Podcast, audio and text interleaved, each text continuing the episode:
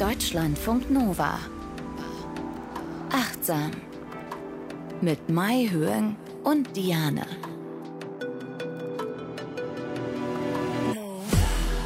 Herzlich willkommen, schön, dass ihr da seid bei Achtsam und frohes neues Jahr.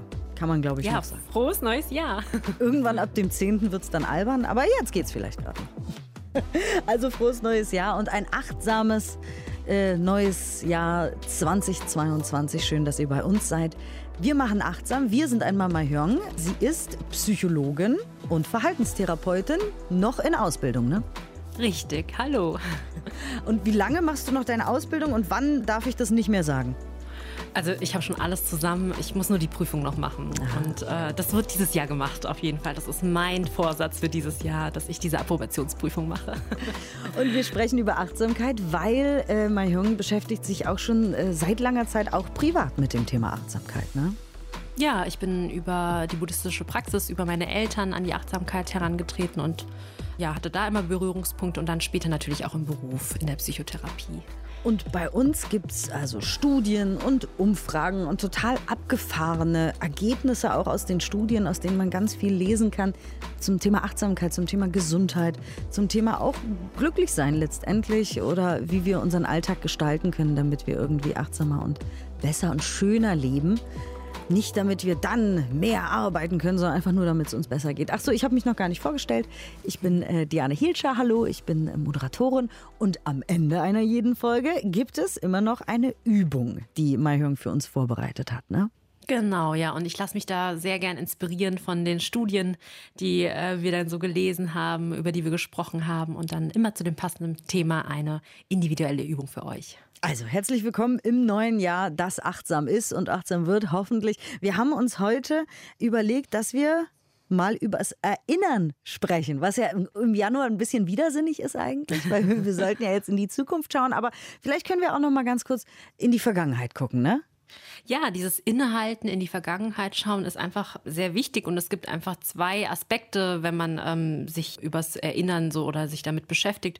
Natürlich einmal, dass man, wenn wir zurückblicken, uns an Positives erinnern, das natürlich auch mit Emotionen verknüpft ist, aber manchmal kann es ja auch so sein, dass die Vergangenheit auch belastende Erinnerungen hat, traurige Momente und wir wollen einfach heute darüber sprechen, wie wir damit umgehen können. Was ja komisch ist, weil eigentlich denkt man ja oder sagt man ja so, dass Achtsamkeit einfach Gewahrsein im Moment ist. Also wirklich in dem Augenblick äh, sein. Wie passt da das Erinnern rein?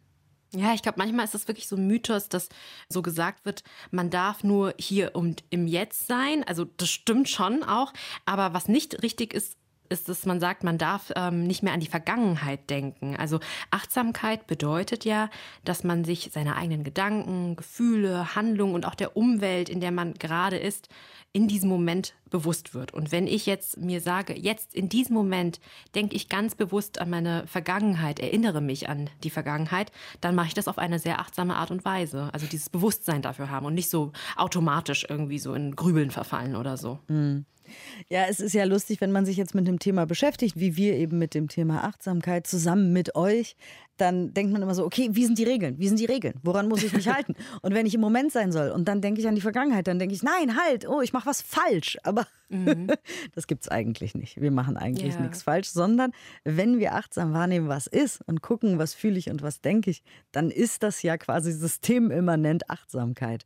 Und in dem Zusammenhang ist an die Vergangenheit denken, ja, manchmal, du hast es gesagt, was Schönes, manchmal nicht. Wenn es was Schönes ist, dann nennt man das ja so Nostalgie, ne?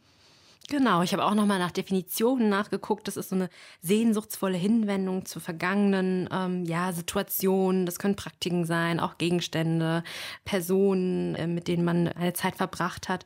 Und das hat vor allen Dingen positive Gefühle, Freude, Liebe oder Stolz, Verbundenheit. Aber es kann natürlich auch ein bisschen so ein kleiner Beigeschmack sein, so, so eine leichte Trauer, dass die Erfahrung nun in der Vergangenheit liegt. Aber vor allen Dingen ist es ein positives Gefühl.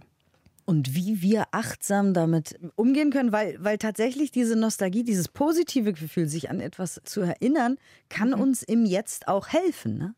Ja, ich habe eine ganz schöne Studie herausgefunden von Routledge et al. 2011 wurde die durchgeführt, die den Zusammenhang zwischen Nostalgie und Sinnhaftigkeit untersucht hat. Und da sollten 357 Studierende äh, Lieblingslieder von ihnen äh, nennen und auch bewerten, wie nostalgisch diese Lieder sie machten. Und dann sollten sie nochmal bewerten, ob dieses Lied irgendwie hm, was mit ihrem Leben zu tun hat, ob es ihnen irgendwie so eine Sinnhaftigkeit irgendwie so bringt. Dann sollten sie danach sogar zwei sehr bekannte Lieder hören, irgendwie aus den Top-Charts der Niederlande. Und da wollten, sollten sie die gleichen Fragen beantworten. Und als Ergebnis kam heraus, dass tatsächlich diese nostalgische Musik signifikant mit Lebenssinn korreliert war. Und basierend auf dieser Studie haben sie dann noch eine weiter, ein weiteres Experiment durchgeführt, wo 53 Studierende in zwei Gruppen eingeteilt wurden. Einmal eine nostalgische Gruppe und eine Kontrollgruppe. Und in Vorbereitung sollte die nostalgische Gruppe nochmal die Definition für Nostalgie sich durchlesen, vergegenwärtigen und drei Lieder nennen, die sie besonders nostalgisch fanden. Und dann haben die Experimentator quasi die Songtexte dieser ähm, Lieder ausgedruckt und für das Experiment dann mitgebracht. Und da sollten sie dann auch nochmal bewerten, äh, wie nostalgisch sie sich fühlen, allgemein, wie hoch der Lebenssinn so ist. Also da kamen dann so Fragen wie, ich bin mir dessen bewusst, dass mein Leben sinnvoll ähm, ist oder was mein Leben sinnvoll macht. Soziale Verbundenheit Verbundenheit. Also das sind dann so Items gewesen wie, da ist jemand, äh, mit dem ich über wichtige Dinge sprechen kann. Ich habe nahe Beziehungen, die mir Sicherheit geben. Und was sie dann sehen konnten, ist im Vergleich zu der Kontrollgruppe, die Gruppe mit diesen nostalgischen Songtexten, die sie nochmal dann ähm, lesen sollten, zeigten höhere Werte in sozialer Verbundenheit und damit auch ein persönliches, höheres Gefühl an Lebenssinn. Und die äh, Forscher, die sagen dann halt so, diese Nostalgie, die stärkt wirklich diese soziale Verbundenheit und das wiederum ist dann verbunden mit diesem Lebenssinn. Und das finde ich ja schon auch Hammer, also diese Kurve zu bekommen, oder? Ja, also ganz schön bisschen kompliziert jetzt auch ein bisschen die ja. Studie, darauf zu ja. kommen, irgendwie mit den nostalgischen Texten und so. Aber ja klar, Musik macht was mit unserem limbischen System. Und wenn es verknüpft ist, es ist ja oft so, das kennt ihr bestimmt auch und kennst du bestimmt auch, man hört einen mhm. Song, nur ein paar Töne und sofort ist man wieder 15 ja. Jahre vorher emotional. Ja. So. Ja. Das ist wie Zeitreisen manchmal. Bei manchen Songs ist es so, wow, ich war gerade im Jahr 96 oder keine Ahnung. Ja. You name it. ähm, ja, das verstehe ich, dass es dann irgendwie äh, in Zusammenhang steht, eben auch mit Sinn und so und mit, mit Verbundenheit, weil eben wir dann zurückgucken auf die Vergangenheit und sagen, ach guck mal, da war ja einiges los. Also ich habe schon mhm. ganz schön viel erlebt. Ne? Das heißt, es ist auch, du hast noch eine Studie mitgebracht, da kam sogar so ein bisschen raus, dass es ja fast gesund ist, irgendwie an positive Erinnerungen zu denken. Ja, das war auch wieder so eine ganz Hammer-Studie. Da ging es darum, dass die Forschenden Spear und Delgado 2017 publiziert in der Nature Human Behavior, die haben geguckt, ob positive Erinnerungen akutem Stress entgegenwirken können. Und in einer Gruppe von 134 Probanden, die wurden eingeteilt einmal in eine positive Erinnerungsgruppe, eine neutrale, eine neutrale Erinnerungsgruppe. Also positive Erinnerung war zum Beispiel, ja, sie sollten nochmal darüber nachdenken, äh, wann der letzte schöne Familienurlaub war oder so. Und dann auch nochmal bewerten, wie intensiv sie diese positiven Gefühle wahrnahmen. Und danach sollten sie beide Gruppen ihre Hand in Eiswasser halten, was ja wirklich Schmerzen verursachen kann, in Anwesenheit eines Wissenschaftlers im weißen Kittel. Das ist quasi das, was in der Psychologie gemacht wird, wenn man so sozialen Stress auslösen will. Total also fies. Leute mit weißen Kitteln lösen Stress bei uns aus. Ja, weil, weil es so eine Autoritätsperson ja. ist. Ja, genau. Also kann man sich auch sehr gut hineinversetzen, ja. oder? Man fühlt sich irgendwie unter Druck gesetzt und denkt, ich mache mhm. jetzt gleich was falsch, was auch immer man macht. Genau, ja. ja. Du hältst gleich deine Hand falsch ins eiskalte genau. Wasser. In diesem Moment, ne? Und danach, unmittelbar nach dieser Stressinduktion quasi, sollten sie sich entweder an die positiven Emotionen erinnern oder eben die äh, neutralen Erinnerungen. Das Ergebnis zeigte, dass der Spiegel, also die haben Cortisol gemessen, das ist ja das Stresshormon. Bei den Personen, die in der neutralen Gruppe waren, da stieg der Cortisolspiegel danach stetig weiter an während der Cortisolspiegel der Gruppe mit den positiven Erinnerungen sehr stabil blieb. Und auch 20 Minuten nach dieser Stressbelastung hatte die Gruppe mit den positiven Gefühlen ein geringeres Niveau an Stress als diese Kontrollgruppe. Dann dachten sich die Forschenden, wow, krasses Ergebnis, wir machen das nochmal mit FMRT und wollen gucken, was passiert da eigentlich im Gehirn. Und da waren 43 Probanden, haben das gleiche nochmal gemacht, nur mit dem Unterschied, dass dann nochmal ähm, Gehirnscans gemacht wurden. Und da konnte gezeigt werden, dass in dieser positiven Gruppe besonders Bereiche des präfrontalen Kortex aktiviert wurden. Und das ist ja, also die, dieser Bereich hinter unserer Stirn, der für, dafür verantwortlich ist, dass wir unsere Emotionen regulieren können oder auch kognitive Kontrolle ausüben können. Und das funktioniert einfach, wenn man sich eine positive Erinnerung heranruft, ja, und da wird das unterdrückt, dass die Amygdala wieder, also der Teil unseres Gehirns, der für Angst zuständig ist und äh, bei Stress total losgeht. Also ich finde das schon faszinierend. Wahnsinn. Absolut. Ich wollte gerade sagen, Marion, ich liebe deine Studie. Das muss man sich mal auf der Zunge zu ergehen lassen. Ja? Mhm. Angenehme Erinnerungen puffern unseren Stress ab. Das finde ich mhm. total faszinierend. Wir haben so oft hier schon auch über Meditation und alles Mögliche gesprochen, was irgendwie Stress reduziert, auch autogenes Training und diese Muskelentspannung und so weiter. Und positive Erinnerungen gehören auch dazu. Das ist ganz ja. toll, weil wenn ihr zum Beispiel mega Stress habt, vor allem auch emotionalen Stress, ich weiß nicht, ob ihr das kennt, ihr denkt vielleicht, wir wären immer entspannt und achtsam. Dem ist ja nicht so. Also Nein. ich kann mich da auch ganz schnell in irgendwelche Emo-Situationen hineindenken. Ne? Ich meine, ich weiß jetzt halt, wie ich rauskomme. Deswegen gibt es ja immer diese, wir haben ja schon oft drüber gesprochen, diese Momente, wo man zu sich selber auch Stopp sagt oder mhm. wo man da genau hinguckt und sagt, ich sehe das, dass ich das gerade mache, ne? Metakognition, also über sein Nachdenken, Nachdenken und so weiter. Und jetzt haben wir ja quasi ein neues Instrument in unserem Instrumentenkoffer gegen Grübeln, gegen Stress, indem man sich selber vielleicht sagt, stopp, warte mal ganz kurz. Und dann zum Beispiel an irgendwas denkt, was so schön war in der Vergangenheit, ne? Mhm, ja, und dann gibt es auch noch ein äh, wichtiges Detail, dass wir nicht nur an etwas denken, was positiv war, sondern dass wir uns versuchen, auch sehr spezifisch daran zu erinnern, was positiv war. Da habe ich eine Studie von Askel und et al. 2019 an der University of Cambridge. Die haben geguckt, ähm, wie ist der Zusammenhang zwischen spezifischen positiven Erinnerungen und einer geringeren Anfälligkeit für Depressionen bei Jugendlichen. Und da hatten sie eine Stichprobe von 427 Jugendlichen im Alter von 14 Jahren, die ein erhöhtes Risiko für eine Depression hatten. Also erhöhtes Risiko ist zum Beispiel, das können genetische Faktoren sein, weil in der Familie schon psychische Erkrankungen vorlagen oder einfach Konfliktsituationen zwischen den Eltern, Verlusterfahrungen, vielleicht Tod von Angehörigen oder auch Verlust von Freunden. Und die sollten einen autobiografischen Gedächtnistest machen. Das heißt, sie sollten Erinnerungen aus der Vergangenheit abrufen und vor allem positive Erlebnisse möglichst genau abrufen. Und dann wurde bei denen auch der morgendliche Cortisolspiegel gemessen, auch Depressivität und eine Selbsteinschätzung. Also haben sie ein positives Selbstbild oder ein negatives Selbstbild. Und tatsächlich zeigte sich, all jene, die sich ganz besonders detailliert an angenehme Ereignisse erinnern konnten, die hatten einen eher niedrigen Cortisolspiegel und auch ein geringeres negatives Selbstbild. Also auch das ist wieder so ein Resilienzfaktor, sagen die, die Forschenden. Also sich an positive erinnern, aber vor allen Dingen spezifisch, also zeitlich und örtlich. Also beispielsweise, ich hatte letztens mit meiner Freundin Julia, habe ich mich mit ihr zum Kuchen getro äh, essen getroffen und habe eine Zitronentat gegessen oder so. Sehr lebendig. Ja.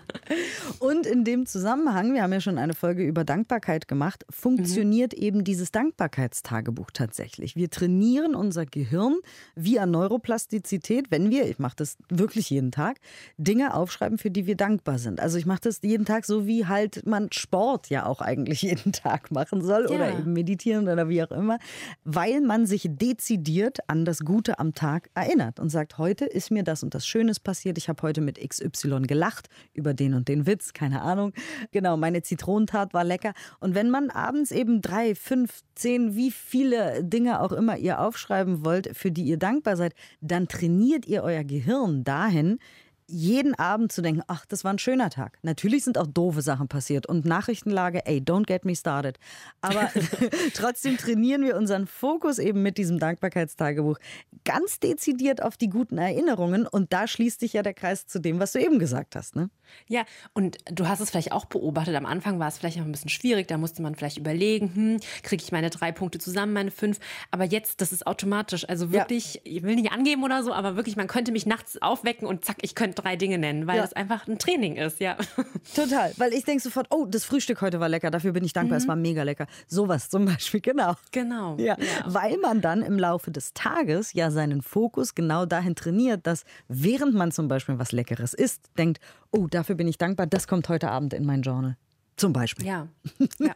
also es klappt wirklich sehr, sehr gut. Ja. Also es ist eine schöne quasi Ableitung aus diesen ganzen Studien, dass man das gut in den Alltag integrieren kann. Dazu noch ganz kurz ein spontanes Zitat von Mihai Csikszentmihalyi, dem Autor äh, von Flow. Er ist auch einer der mhm. Begründer der positiven Psychologie. Ich habe sein Buch geliebt und eben gerade vor kurzem gelesen. Ich werde es auch wahrscheinlich noch zweimal lesen, weil es so toll mhm. ist.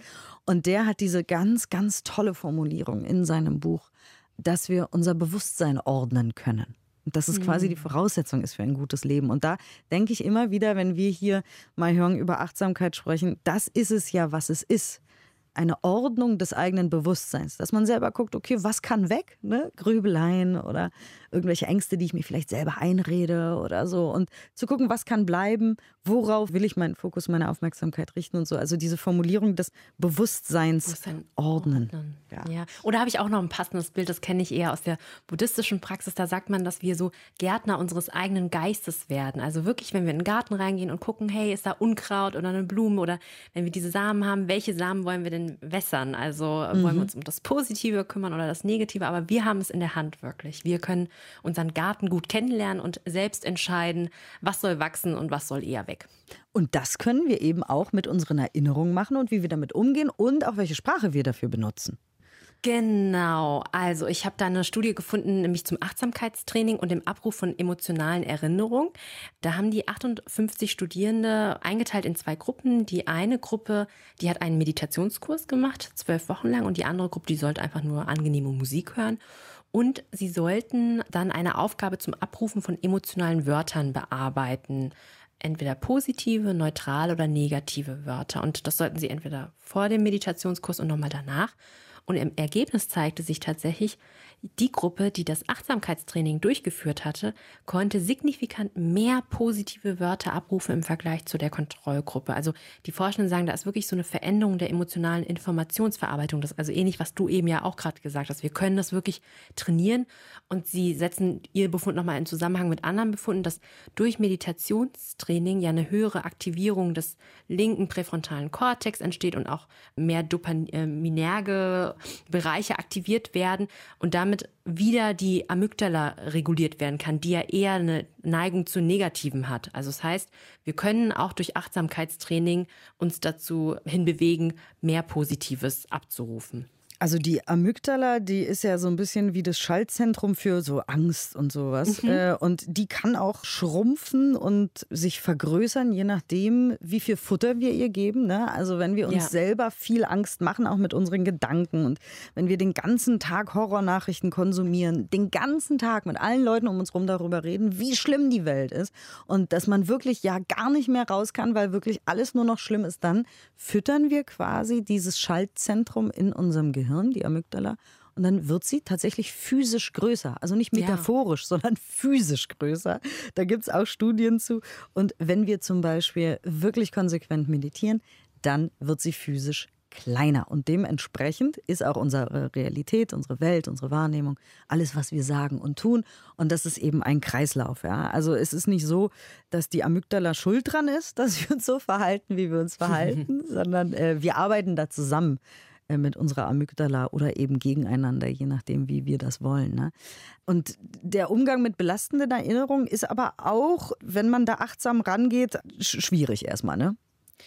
Ja, also wir sind ja im Alltag einfach oft auch abgelenkt oder wollen das einfach auch vermeiden. Also wer setzt sich denn schon gerne hin und sagt, okay, jetzt packe ich mal meinen ganzen Müll raus und gucke mir das mal in Ruhe an ja. irgendwie. Also oft haben wir so eine Vermeidungstendenz eher. Und das Ding ist aber, wenn wir Dinge vermeiden wollen und sagen, ja, ich darf jetzt nicht an das Böse denken oder Schlechte denken, was in der Vergangenheit war und konzentriere mich da sehr stark darauf, das mir nicht zu erlauben, dann gibt es diesen sogenannten paradoxen Effekt. Das hatten wir auch schon mal zitiert hier in Achtsam, diese Studie.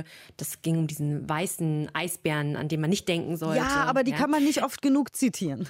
Genau, ja. Und tatsächlich ist aber so, äh, bei den Menschen, denen, also die Gruppe, denen gesagt wird, sie dürfen nicht an einen weißen Eisbären denken, die haben sehr viel öfter an einen weißen Eisbären gedacht als die andere Gruppe, weil wir so viel Kraft damit aufwenden, diese Gedanken zu unterdrücken. Und ich habe auch eine schöne Metapher, die ich mit Patienten gerne so ähm, durchspiele. Also ich hole mir dann so ein Wasserbecken, also wirklich mit Wasser drin und dann habe ich verschiedene große Luftballons, große Luftballons, kleine Luftballons und dann sage ich ihnen, die sollen die Luftballons runterdrücken. Bei den kleinen Luftballons klappt das, das ist kein Problem.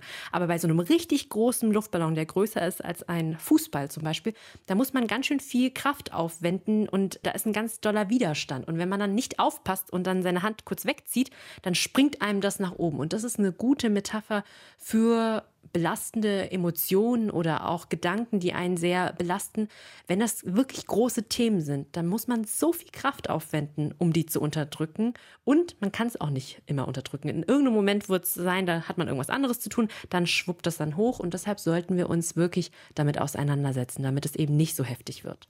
Und es schwuppt manchmal nicht nur als Gefühl hoch, sondern manchmal auch als Krankheit. Also das schwuppt ja, das dann stimmt. vielleicht als Bandscheibenvorfall oder Neurodermitis hoch. Dann denkt man, ach du liebe Güte, was ist denn mit mir los? Und dann, äh, ja, könnte es genau. sein, dass es da durchaus einen Zusammenhang gibt zwischen unterdrückten negativen Gefühlen natürlich, weil ich glaube, obwohl es, vielleicht gibt es auch Leute, die Freude unterdrücken. Das kann durchaus auch sein. Das ist aber eine andere Achtsam-Folge, die wir jetzt gerne ja, genau. nicht machen. ähm, ja. Und wie immer hast du aber komm auch noch eine Studie ne, zu dem Thema, wie gut Meditation und all das ist, weswegen ja. wir ja die ganze Zeit darüber reden wollen.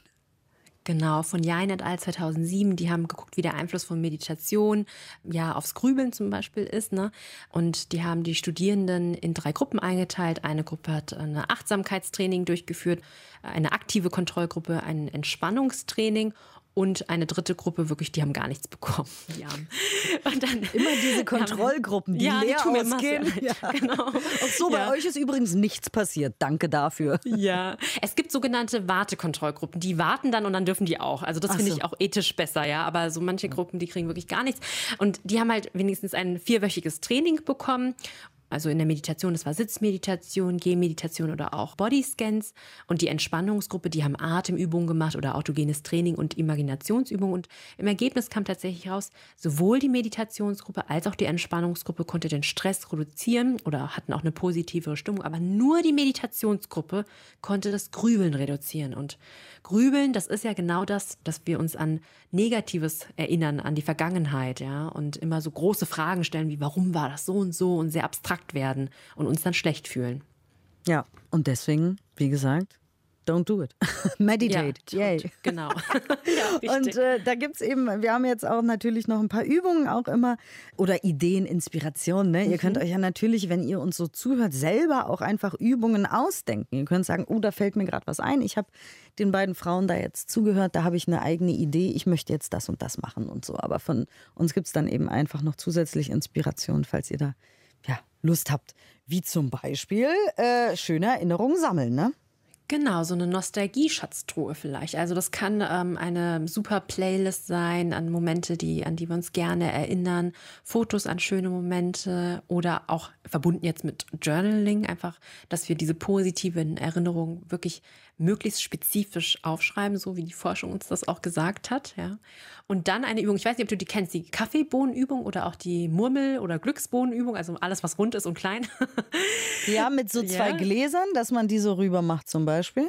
Genau, ja. Oder ich habe eine Variation, dass man sagt, okay, in die linke Jackentasche, da fülle ich irgendwie so zehn Kaffeebohnen beispielsweise und immer am Tag, wenn mir irgendwas Schönes passiert, ich gerade glücklich bin, dann nehme ich eine Bohne und mache sie in die rechte Tasche. Und dann kann ich ah. abends gucken, wie viele habe ich denn in meiner rechten Tasche und mich nochmal spezifisch daran erinnern, was waren eigentlich und das nochmal so richtig auskosten. Ja, das ergibt mehr Sinn, weil wenn man es in der Jackentasche hat, dann kann man die ganze Zeit äh, während des Tages das machen, als wenn man zu Hause abends sitzt neben zwei Gläsern. Genau. Und da ja. sind auch Kaffeebohnen besser als jetzt zum Beispiel Glasperlen, weil sonst wird es ein bisschen schwer in der Jackentasche. ja, dachte ich auch. Deshalb habe ich die Kaffeebohnen genommen. Aber man kann auch zum Beispiel sich selbst so ein Armband machen oder so oder irgendwas, wo man diese, diese Perlen, irgendwie so eine Perlenkette vielleicht irgendwie so äh, rumschieben kann oder so. Da ist eure Kreativität wieder gefragt. Ja. Und was ich auch mal irgendwo gelesen habe, weiß ich nicht mehr wo und damit angefangen habe, ist auf dem Smartphone, das wir ja fast alle haben, die Fotos zu sammeln in einem extra Ordner und das irgendwie irgendwie schöne Erinnerungen zu nennen oder man kann es auch Erfolgsordner oh. oder wie auch Glücksordner oder was auch immer nennen und da ja. so schöne Fotos sammeln. Und wenn man dann mal traurig ist oder gestresst oder genervt, wir haben es ja eben gehört in der Studie, dass das dann einen guten äh, Puffer abgibt für Stresssituationen und so, dann können wir uns einfach mal hinsetzen und diesen Ordner angucken mit den Fotos, weil eben viele Menschen, ich bin auch sehr visuell, ich muss dann mhm. ganz oft Sachen sehen, auch wenn ich lerne oder versuche was auswendig zu lernen oder so, dann muss ich es sehen. Und wenn wir dann schöne Fotos sehen von unseren schönen Erinnerungen, dann macht es auch noch mal was anderes als wenn wobei aufschreiben wahrscheinlich auch sehr gut ist, weil wir da innerliche Bilder aufrufen. Ja, beides ist gut, also auch ja. die Fotos, ganz toll, schön, ja. Zum Beispiel, ja, genau. Und natürlich come on, mit Leuten über schöne Erinnerungen reden. Deswegen ist es doch ganz ja. oft so, dass wenn man zum Klassentreffen geht oder sich mit alten Freundinnen und Freundinnen trifft, man erstmal natürlich über früher redet, weil das ja. irgendwie cozy ist, gemütlich, geborgen schön, gute Laune macht und so. Okay, wenn man nie über irgendwas anderes redet, wird es wahrscheinlich langsam auch langweilig, könnte ich ja. mir vorstellen. Aber das ist ja der Grund, weswegen man sich, glaube ich, oft trifft und sagt, ey, wie geht's eigentlich XY? Ach ja, weißt du noch damals. Mhm. Ich glaube, das ja, macht uns auch ein schönes Gefühl. Ja. Achtsam erinnern ist unser Thema heute und äh, da bin ich mal gespannt, hören, was du äh, für eine Übung für uns mitgebracht hast. Ich habe diese Kaffeebohnenübung ein bisschen weiter ausgeweitet für euch. Ja, die machen wir jetzt. Also braucht man jetzt Kaffeebohnen oder Steinchen oder irgendwas? Tatsächlich, ja, genau, ja. Ah, okay, dann ja, weiß ich nicht. Dann sammelt doch vielleicht irgendwas, was ihr finden könnt klaut euren Kindern die Murmeln oder kleine Kieselsteine, Kaffeebohnen. Weil ich habe zum Beispiel keine Kaffeebohnen, weil ich Kaffeepulver benutze. Deswegen könnte ja. ich jetzt nicht Kaffeebohnen aufwarten. Irgendwas Kleines, Perlen oder so. Ja. Sehr gut. Perlen, irgendwas Kleines, was man von A nach B schieben kann. Für die Vorbereitung vielleicht auch zum nächsten Mal. Vielleicht macht ihr sie auch beim nächsten Mal, weil ihr gerade jetzt so schnell nichts habt oder so. Oder Knöpfe. Knöpfe. Knöpfe. Sehr gute Idee. Knöpfe, ja. Knöpfe sind leicht, weil man braucht ja, leichte ja. Sachen. Gut, dann würden wir uns jetzt schon mal bedanken für eure Aufmerksamkeit. Ja, vielen Dank. Und euch äh, viel Spaß mit der Übung wünschen, uns verabschieden. Achtsam at deutschlandfunknova.de. Ihr könnt uns schreiben, achtsam at deutschlandfunknova.de, falls ihr noch ja, Fragen habt vielleicht oder Anmerkungen oder Feedback oder irgendwas, äh, dann freuen wir uns über Post. Wie immer sage ich, es dauert manchmal vielleicht ein bisschen, bis wir antworten, aber wir werden dann irgendwann achtsam antworten. Dann äh, sage ich mal hören, die Übung. Bitteschön.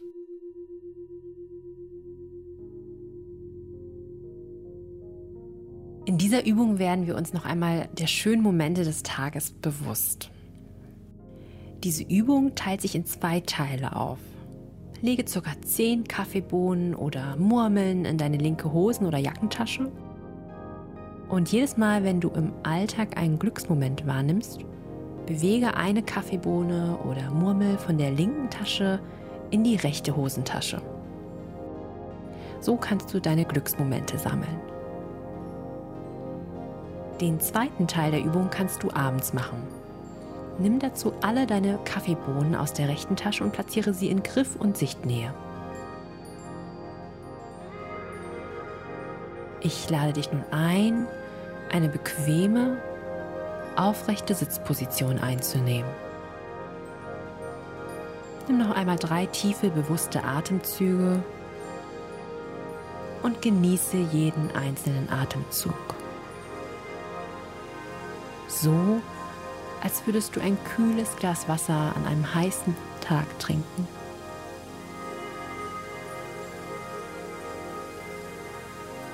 Wenn du während der Übung merkst, dass du abgelenkt bist, nimm es freundlich und wohlwollend wahr und kehre wieder sanft zur Übung zurück.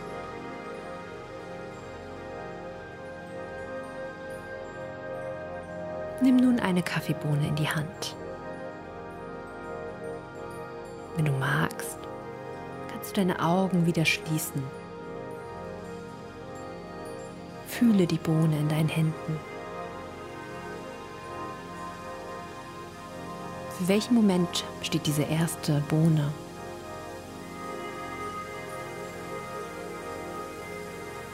Wann warst du heute das erste Mal glücklich, zufrieden oder fröhlich?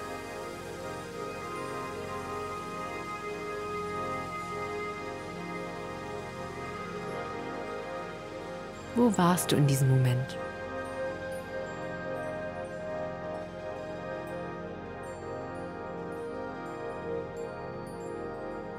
Gab es auch noch andere Menschen, die dabei waren?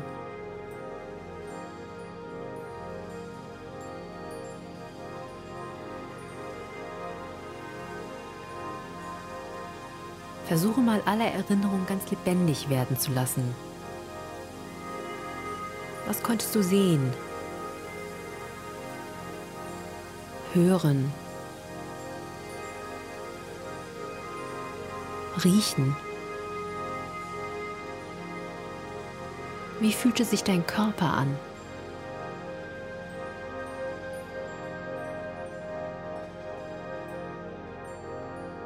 Vielleicht hat dir ein Nachbar, obwohl er in Eile war, noch die Tür ganz freundlich aufgehalten.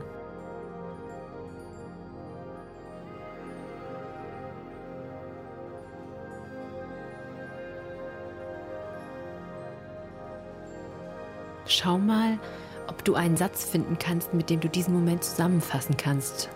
Wie zum Beispiel, ich habe heute früh im Flur durch meinen Nachbarn Freundlichkeit erfahren.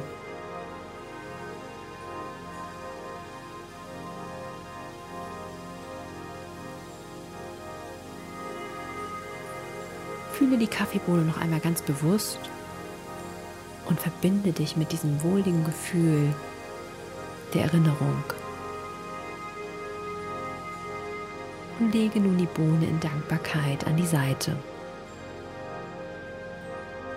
Du kannst nun in deinem Tempo jede einzelne Bohne aus deiner rechten Hosentasche so kontemplieren, um deine positiven Erinnerungen Bohne für Bohne wieder lebendig werden zu lassen. Ich wünsche dir viel Freude dabei.